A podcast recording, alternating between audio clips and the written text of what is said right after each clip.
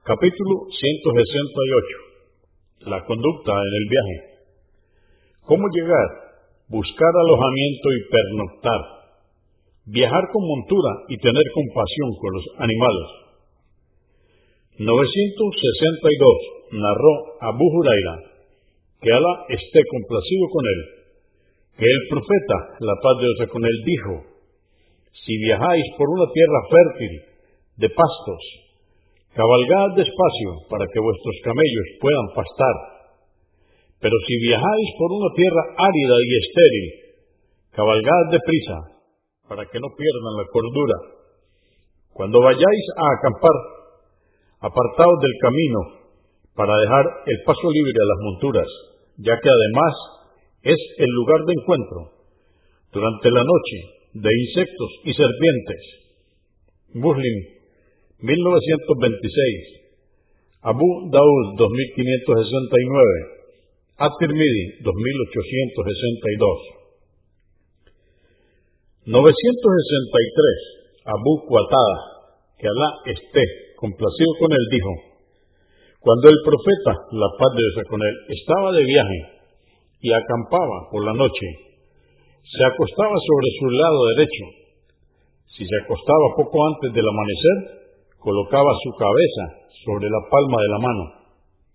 Dicen los sabios, se acostaba de esa forma para evitar dormirse profundamente y no poder despertarse para la oración del alba. Muslim 683. 964. Narró Anás, que Alá esté complacido con él, que el profeta, la paz de Dios con él, dijo, emprender el viaje por la noche, pues la tierra se acorta para vosotros por la noche. Abu Daud 2571 965 Abu Salaba al-Yusani. Que Alá esté complacido con él dijo cuando la gente salía de viaje y llegaba a algún lugar se dispersaba entre los valles y desfiladeros de dicho lugar, yéndose cada uno por un lado. Al verlos, les dijo el profeta la paz de Dios con él, dispersarse por los valles es propicio para el susurro de Chaitán. A partir de ese momento, siempre que hacían un alto en algún lugar, se mantenían cerca unos con otros. Abu Daud 2628, Agmas volumen 4, 193. 966.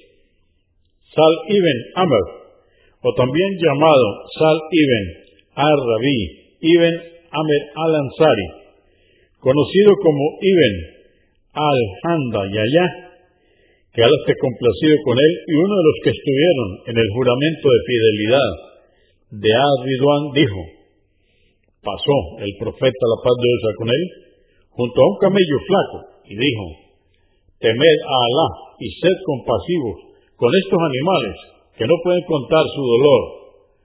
Montadlos cuando estén en buenas condiciones y comerlas cuando estén sanas. Abu Daud 2548 967 Abu Jafar Abdullah ibn Jafar que Alá esté complacido con él dijo Cierto día, el profeta, la paz de Dios con él, me invitó a subir en su montura tras él y me dijo algo en secreto, de lo cual no hablé con nadie. Solía cubrirse cuando se alejaba para hacer sus necesidades tras una roca o el tronco de una palmera. Cierta vez entró en el huerto de uno de los Ansar de Medina, en el que había un camello. Cuando el camello vio al profeta, la paz de con él, se quejó, emitiendo sonidos guturales, y sus ojos se inundaron de lágrimas. Se acercó al animal y al acariciarle la joroba y secarle el sudor, se tranquilizó. Después preguntó, ¿quién es el dueño de este camello? ¿De quién es este camello? Al momento acudió un joven de los Ansar que dijo, el mío, mensajero de Alá. Dijo, ¿es que no temes a Alá y su castigo en el trato de este animal con el que Alá te ha agraciado? se ha quejado ante mí de que lo maltratas, dándole poco de comer y cansándolo en exceso. Muslim 342, Abu Daud 2549. Agmad, volumen 1, número 204.